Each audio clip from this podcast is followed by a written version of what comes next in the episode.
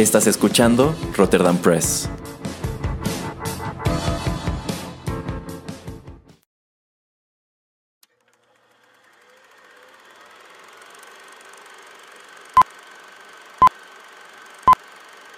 Rotterdam Press presenta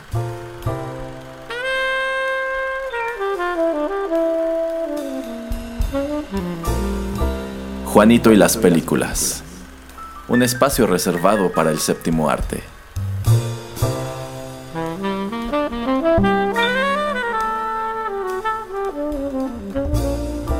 Ocupa tu butaca.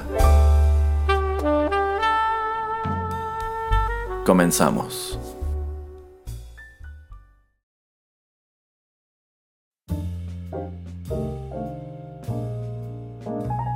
Hola amigos, qué gusto saludarlos una vez más en los micrófonos de Rotterdam Press y darles la bienvenida a Juanito y las películas, el espacio cinematográfico de este podcast, en donde nos acompaña el señor Juanito Pereira. ¿Cómo le va, señor Pereira? Hola Erasmo, muy bien.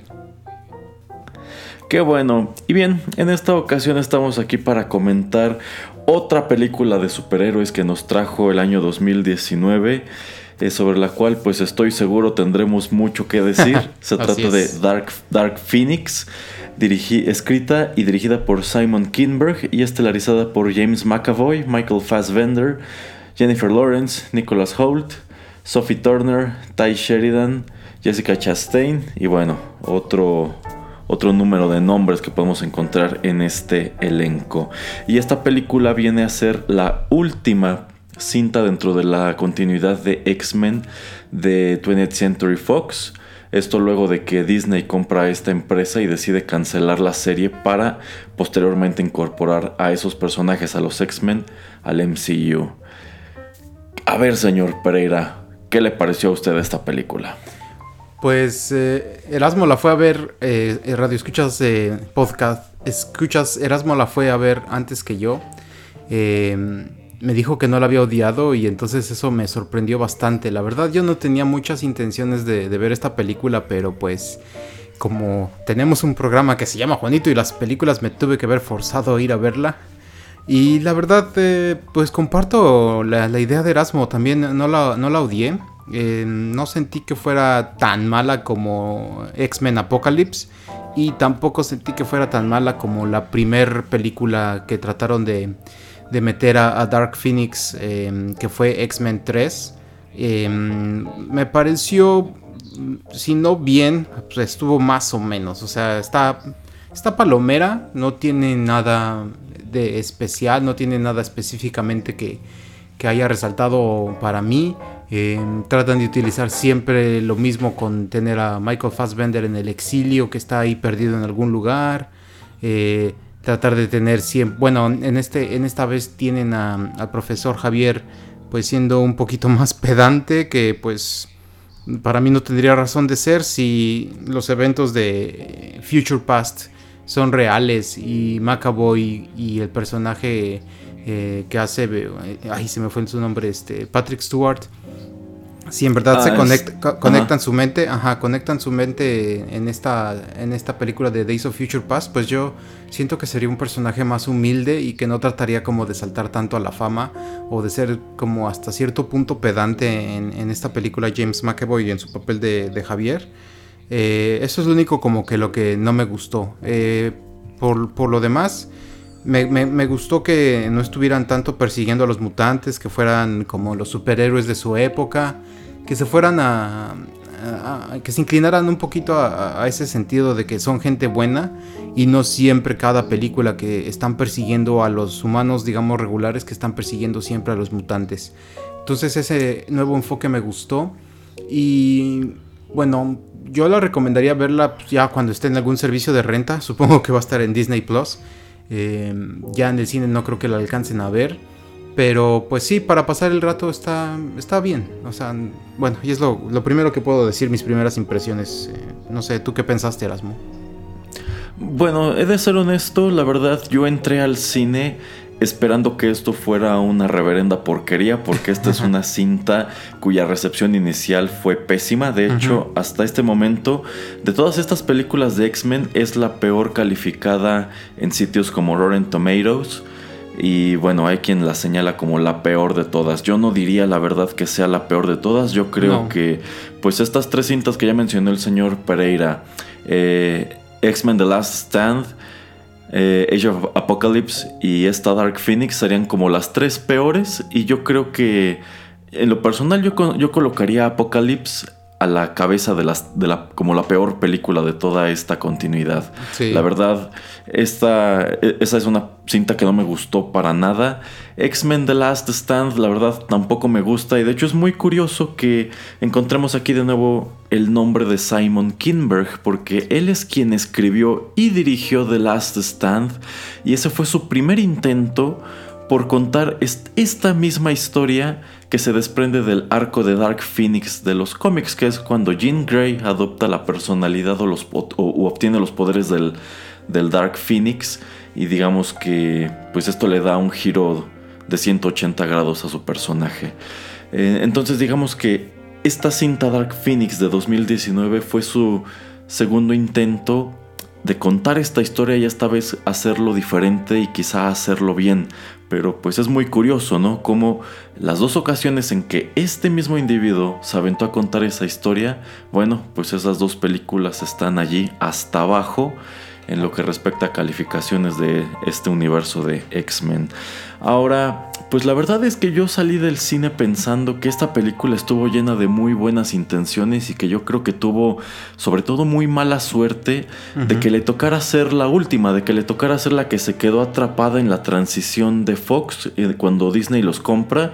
Y pues me imagino que estaban en plena producción cuando les anunciaron que ya se había concretado la operación y que pues se hicieran a la idea de que esta era ya la última película y tenía que ver la manera pues como de dejarla en un punto en donde pues sí se sintiera como ya un final de la serie, porque no habrá, no, habrá otra. Eh, pero bueno, yo creo que en realidad al final del día esta cinta estaba condenada desde su concepción, empezando por el hecho de que yo creo que este, desde la película anterior no supieron qué hacer con este elenco de X-Men jóvenes. Esta, esta, segunda continuidad que empezó con First Class, que lo hizo excelente en Days of Future Past y se cayó por completo en, en, Age of Apocalypse, que yo creo que es una cinta cuya narrativa pues vino a darle en la torre también a esta. Entonces hay, hay un número de cosas que la verdad de plano no me gustaron. Hay otras que yo creo que con otra narrativa, quizá con otro guion y otro director, habrían funcionado de mejor manera y le habrán puesto una mejor conclusión. Por ejemplo, lo que ya mencionó el señor Pereira de que aquí te encuentras a un Charles Xavier pues muy distinto al que has visto en las tres películas anteriores, pues a mí igual me parece incongruente porque pues estás hablando de que este hombre es como como la brújula moral de los X-Men. Así es. Y encontrarlo en este punto de su vida en donde pues se ha vuelto medio patán y en donde parece estar más interesado como que en formar parte de la farándula y en obtener reconocimiento, pues no, realmente ese no es el Xavier que tú viste en First Class. Eh, pero pues eso sí, yo creo que si hay dos eh, papeles que podríamos decir están muy rescatables y dentro de lo que cabe se encargan de llevar la película bastante bien, pues son precisamente James McAvoy como Charles Xavier y Michael Fassbender como Magneto. De allí en fuera, la verdad, e-, el resto del elenco no me gusta, en especial eh, Jennifer Lawrence. Yo, yo, siento, bueno, he sabido que Jennifer Lawrence ya estaba harta de este personaje de Mystique, porque ella afirma quién sabe cuántas películas como el personaje cuando la contratan para hacer First Class, que pues en ese punto de su carrera ya apenas iba despegando. Entonces como que después se desilusionó, es muy sabido que le fastidiaban las prolongadísimas sesiones de maquillaje para pintarla de azul y por eso en esta película ya prácticamente no la vemos azul y esas pocas escenas en donde la vemos azul, el trabajo de maquillaje es pobrísimo. Sí, eso sí.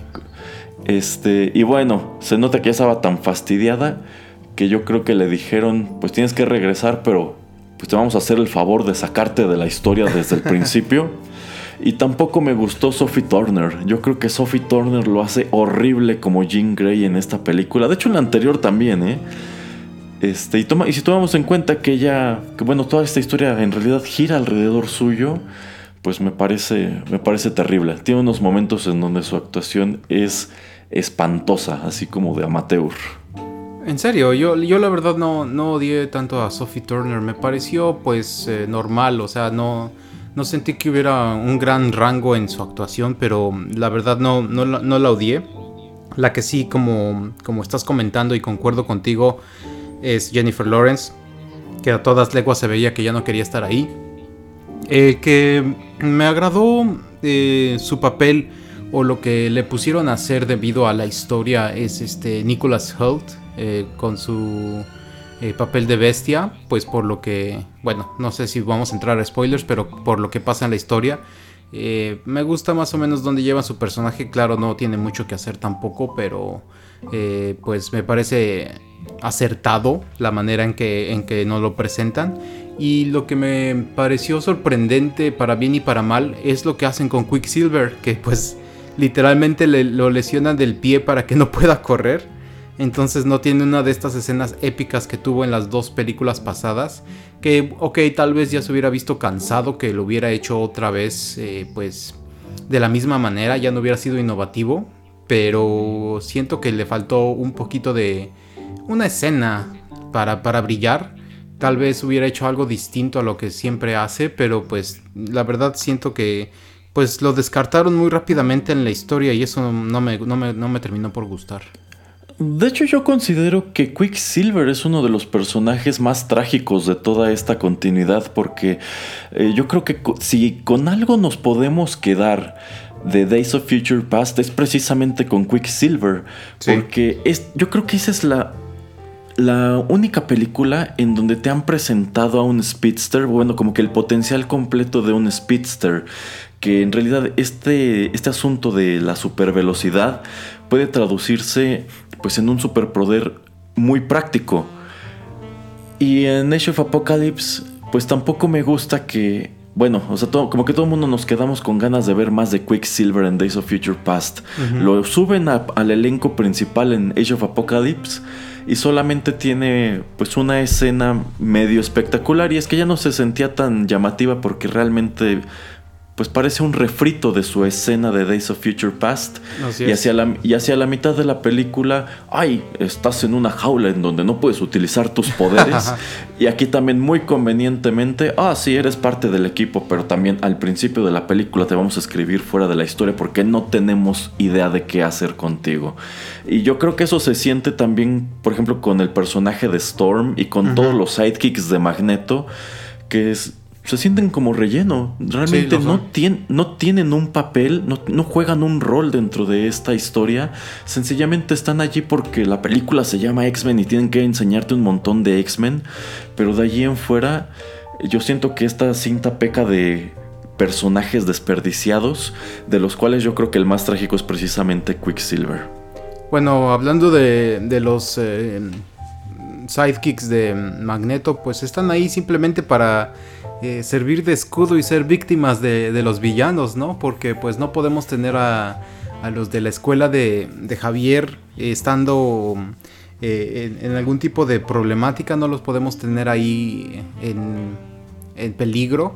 Entonces necesitas alguien que sea, pues, eh, que no sea dispensable o de los que puedas este, deshacerte fácilmente y pues lamentablemente casi siempre terminan siendo los, los compinches de Magneto, aun cuando él esté trabajando o cuando esté tratando de hacer cosas, eh, digamos, bien o para el bien de alguien. Y pues no siento que, tenga otra cosa que, hacer esa gente ahí. Eh, no sé qué te pareció Jessica Chastain aquí en la película Erasmo. Híjole, eh, la verdad esperaba mucho más de su papel como villano porque pues se siente como estos villanos que son malos solamente porque les toca ser el malo de la historia, más o menos tratan de darle una justificación a estos personajes, pero siento que al final del día se siente como una narrativa muy incompleta y muy básica. Ahora, si se me permite elaborar sobre por qué digo que esta, película tuvo mala suerte es porque, bueno, efectivamente le toca estar en producción cuando se concreta la venta de Fox a Disney. Y también le toca estar en producción cuando Marvel está cuando Marvel Studios está trabajando en Captain Marvel. Según comentarios posteriores del director, quien de hecho él, dijo que asume completa responsabilidad del desastre crítico de, Dark Phoenix, pero pues que esa es su visión de la historia. Bueno, lo que él dice es que en realidad esta, esta debía ser no la última, sino una película transitoria. Eh, su idea era que este personaje al que hace Jessica Chastain y sus, y sus aliados, pues que son alienígenas que cambian de forma, eh, fueran realmente los Scrolls. Mira. Que esta película sería como la introducción de los Scrolls y su idea era encaminar eh, bueno, su idea era encaminar esta historia para, para, hacer el arco de Secret Wars, pero dentro de la continuidad de los X-Men. Oh, pero, pero como Marvel Studios ya había utilizado los Scrolls, le dijeron que él ya no podía y como le toca que se atraviesa la venta de Fox, pues yo me imagino que si un día de plano llegaron al estudio y le dijeron, sabes que tu película es la última, entonces tú ve la manera de presentarla lo más conclusivo que se pueda. He sabido que esta película ya estaba terminada y que tuvieron que regresar a prácticamente todos los actores a grabar de nuevo todo el acto final porque era pues totalmente incongruente con la idea, con la noción de que era esta la última vez que los veríamos. Oh wow, eso no lo sabía. Ajá, entonces, insisto, yo creo que sí había buenas intenciones. Por ejemplo, si nos vamos del lado de Magneto, a mí me gusta mucho el papel que juega aquí porque realmente ya no le toca ser el villano. Así es. De hecho, si te das cuenta, él como que ya está apartado en, en su isla de Genosha, que no me acuerdo si sí la refieren como Genosha en la película pero pues realmente le toca ser víctima de las circunstancias. Él ya está apartado, él ya no quiere nada que ver con pues, los conflictos de los mutantes, pero le llevan la guerra de nuevo a la puerta de su casa. Y digamos que pues nos, nos lo encontramos de nuevo en un escenario en donde tiene y no tiene razón. Y honestamente yo pensé que esta también sería como que la película en donde lo escribirían fuera de la continuidad. Yo pensé que yo pensé que Michael Fassbender como Magneto ya no pasaba de esta historia y quizá tampoco James McAvoy como Xavier. ¿Te gustaría ver eh, en futuras eh, películas, tal vez en una más, aunque ya sea parte de, Disney y de Marvel 20th eh, Century Fox, ¿te gustaría ver por lo menos una película que solamente hiciera una historia tipo Logan, pero que nada más tuviéramos a Michael Fassbender como Magneto y a James McAvoy como el profesor Javier? Estaría increíble que dentro del MCU contaran House of M. Entonces, sí, a mí, a mí sí me gustaría mucho ver tanto a Michael Fassbender de nuevo como Magneto, como a James McAvoy como Xavier, pero yo considero que esto ya es pues bastante inviable y de hecho Incluso si me dijeran que Dark Phoenix no es la última película de la continuidad, la verdad yo no me sentiría para nada entusiasmado a ver una continuación después de que me contaran esta historia. Mm, pues ojalá, digo, con estos personajes ojalá que ahí la dejen, porque como yo le comentaba muchas veces a Erasmo fuera del aire, yo siento que eh, Days of Future Past tenía que haber sido eh, la finalización de todos estos personajes y cualquier nueva historia que quisiéramos contar de los hombres X tendría que haber sido con otro tipo de personajes, otros nombres, porque pues ya tenemos casi 20 años con los mismos personajes que son los principales y si vemos a Marvel que pudo traer a Thor, a Iron Man, al Capitán América a lugares estelares y pues hacerlos eh, los pilares de sus franquicias y de todo este monumento que se llama el MCU, pues yo siento que también los X-Men o este tipo de personajes, los mutantes, tienen a, muchos otros que pueden utilizar y darle sus propias historias para que ya no se, sea una como misma historia eh, que se sienta hasta, cierta, hasta cierto punto cansada, ¿no? Entonces a mí me hubiera gustado que Days of Future Past hubiera sido el final y ya si quieres poner a Apocalypse como el, malvado, pues simplemente... Mm, traerlo en un mundo donde todavía no existan los, eh, los X-Men, que todavía no existe el profesor Javier ni Magneto. Tal vez hacerlo un, poquito, eh, un poco más en el pasado o hasta más allá en el futuro. Eh, y pues tener otro tipo de historia es lo que, lo que a mí me hubiera gustado. No, no sé, Erasmo, si tú sientes que estas últimas dos películas ya fueron como hasta innecesarias.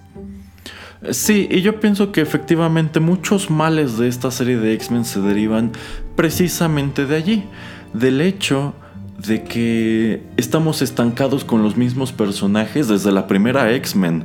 O sea, el hecho de que hayamos tenido que chutarnos a Wolverine en todas hasta Logan, cuando en algunas de ellas ni siquiera era necesario. Así es. Pues es señal de que no supieron soltar personajes y jamás se animaron a desarrollar a nuevos este a nuevos este pues talentos. Por ejemplo, pues yo como estudio, si veo que Jennifer Lawrence ya no quiere estar en estas películas y que me está cobrando un montón de dinero por nada más unos minutos delante de la cámara, pues la verdad yo la hubiera escrito fuera de la historia desde Days of Future Past. Así es. Y pues la hubiera reemplazado, no sé, habría tratado de introducir quizá a Kitty Pride o a Rogue o incluso a Jubilee, no sé. O sea, este es un universo que en los cómics tiene un montón de personajes. Entonces yo no veo cuál era la necedad de querer tener allí a Mystique siempre, de querer tener allí a Cyclops siempre. Yo creo que esta serie habría funcionado muy bien si no te meten a Cyclops y hubieran dejado a Havoc, que es un personaje que pues se me hizo muy padre que metieran en First Class y, escribieron fuera de la historia de manera pusilánime en, en, Age of Apocalypse. Eh, por ejemplo, a mí me encantó Nightcrawler en X2 y este Nightcrawler tampoco me terminó de encantar. Eh, entonces, eh, pues sí, yo creo que lo que les hacía falta era, era atreverse a presentar a otros personajes como principales y dejar fuera de la continuidad a pues a, actores o a personajes que de plano no estaban redituando o sencillamente ya no tenían futuro. Sí, y digo, en, Apocalypse nos presentan a, Jubilee, nos presentan un nuevo Angel. Eh, tenemos la introducción de Psylocke, que yo la verdad no sé por qué no siguieron utilizando a, Olivia Munn, que es el personaje en la película de Apocalypse. Eh, porque Olivia Munn es una pésima actriz, señor. yo lo sé, pero digo, ya te introducieron un personaje que hasta cierto punto, si no icónico, sí ha tomado mucha relevancia en los cómics como es Psylocke. Eh, entonces la verdad no, no sé por qué te introducen a todos estos personajes en la película anterior y no los utilizan ahora. La misma tormenta eh, la utilizan poco aquí, digo, sí tiene ciertos eh, puntos donde la vemos en acción, pero pues el, el, punto que queremos yo creo hacer es ese, de por qué no utilizar nuevos personajes que son hasta cierto punto conocidos, pero pues que estén haciendo cosas diferentes para que no se sienta cansada la franquicia. Exacto. Y por cierto, otro, otro detalle que a mí me sorprendió bastante y me pareció un excelente guiño es que a diferencia de lo que vimos en Age of Apocalypse, esta en esta película a Storm le dieron un acento de Wakanda. Ajá, de hecho. Lo cual es eh, pues alusivo a que en algunas historias de los cómics Storm es la esposa de Black Panther. De hecho. Eh, no dudo que a esta chica la, vamos a ver eh, de alguna manera entrando al universo de Black Panther, ¿eh? O sea, aunque Eso está interesante, la verdad. Sí, digo, tal vez, bueno, tal vez no la actriz, pero sí como Tormenta que la vuelvan a introducir en alguna película de Black Panther, tal vez en la número 3. No creo que para la 2, pero tal vez para la 3. Pues sí, falta ver cómo es que meterán a los X-Men a aquella continuidad. Pero en lo que respecta a esta serie de, de Fox, pues honestamente yo creo que es algo positivo que se haya terminado. Y ojalá Marvel Studios no cometa el mismo error de querer centrarse en este mismo conjunto de personajes. Yo creo que, ok, sí, necesitas a Xavier, necesitas a Wolverine, Supongo que necesitas a Magneto, pero yo creo que sí pueden darle la oportunidad a personajes que no hemos visto hasta ahora o que efectivamente se quedaron volando. Porque algo, ah, ah, un dato chistoso que ya señala el señor Pereira es lo de Psylocke. Ya van dos veces, bueno, fueron dos veces en estas películas que dejaron al personaje de Psylocke en medio de la nada, porque también la vimos en The Last Stand pero muy poquito. Y, pues, y pues tratan de darle un papel un poquito más grande en Age of Apocalypse. Y pues tomando en cuenta que yo creo que no le pagaron 5 pesos a Olivia Munn por ponerse ese trajecito.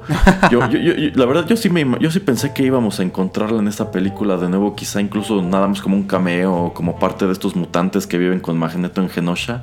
Pero pues no, ni rastro de ella. No, y también Jubilee que la tratan de introducir en la primera trilogía y también en esta, pero pues no, no llega a ningún lugar su personaje. Eh, pero bueno, ya veremos qué, hacen en el futuro. Por último, lo único que te quería preguntar es, la música es de Hans Zimmer, Erasmo, entonces no sé qué piensas acerca de, de eso, de por qué se mete Hans Zimmer a hacer este tipo de películas y qué te pareció pues la música. Pues yo no lo sabía al momento de entrar al cine, viendo la película me llamó mucho la atención la música, pensé, órale, esta película pues no está muy chida, pero tiene música padre. y ya cuando llegan los créditos, música por Hans Zimmer. Y dije, ah, ok, esto lo explica.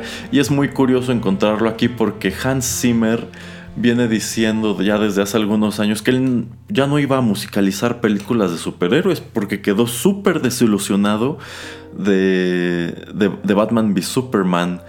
Y bueno, aquí lo encontramos otra vez musicalizando la última película de los X-Men de Fox. Pues sí, hay que mantenerse relevante con las nuevas generaciones, Erasmo. Yo creo que es la única razón por la que lo hace. Y porque yo creo que también deben pagarle unos honorarios pues altísimos. sí. No sé, Erasmo, ¿algún otro comentario? Eh, la verdad yo no tengo ya más que decir. Eh, lo único, mi último comentario sería, si la encuentran en, algún servicio de streaming, véanla. Eh, no, se, no es tan mala como pensarían, no es tan mala como algunas reseñas la ponen. Eh, como estamos comentándoles, yo creo que Last Stand y la de Apocalypse son peores y tal vez hasta la de X-Men Origins Wolverine, yo creo que esas tres son todavía peor que esta. Entonces esta está palomera. En el momento en que dejamos de ver a Jennifer Lawrence, pues la película como que toma otro enfoque, ya nos podemos este, enfocar en, otros personajes, en, la historia pues que va la película y entonces yo siento que para un día que ustedes no tengan nada que hacer, pues está recomendable. Sí, sí, yo diría que no es pésima como ha señalado la crítica. Yo creo que esta película es mala a secas. Y sí, sí está como que entre las peores, pero Fíjese, efectivamente yo también considero que X-Men Origins Wolverine está todavía peor que esta. este, y también pondría Age of Apocalypse unos cuantos escalones abajo. Entonces, pues no, no es buena de ninguna manera. Es la conclusión que se merecía esta serie. O quién sabe, tal vez sí, porque también es una continuidad muy inconsistente. Sí. Pero, pues insisto, no estaba tan mal realmente. Creo que había buenas ideas, muy buenas intenciones. Creo que también fue una producción con pues muy mala suerte de que se produjo en el momento que le tocó. Así es. Y bueno, si no hay otra cosa que agregar, pues con eso llegamos al final de esta reseña de Dark Phoenix. Muchísimas gracias a todos por escucharla. Les recuerdo que Rotterdam Press está disponible en múltiples plataformas como SoundCloud, iTunes, Google Podcasts, iVoox, Tuning Radio. También pueden escucharnos en YouTube. Tenemos contenidos nuevos todas las semanas. Tenemos programas de música, tecnología, literatura, videojuegos y por supuesto de cine. Muchísimas gracias por escucharnos. Nosotros somos Juanito Pereira y Erasmo y los esperamos muy pronto en otros contenidos de Rotterdam Press. Bye.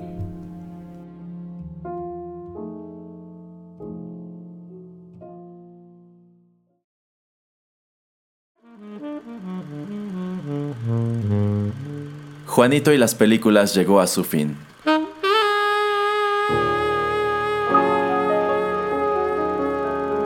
Pero no te vayas todavía, que hay permanencia voluntaria. Quédate con nosotros en Rotterdam Press.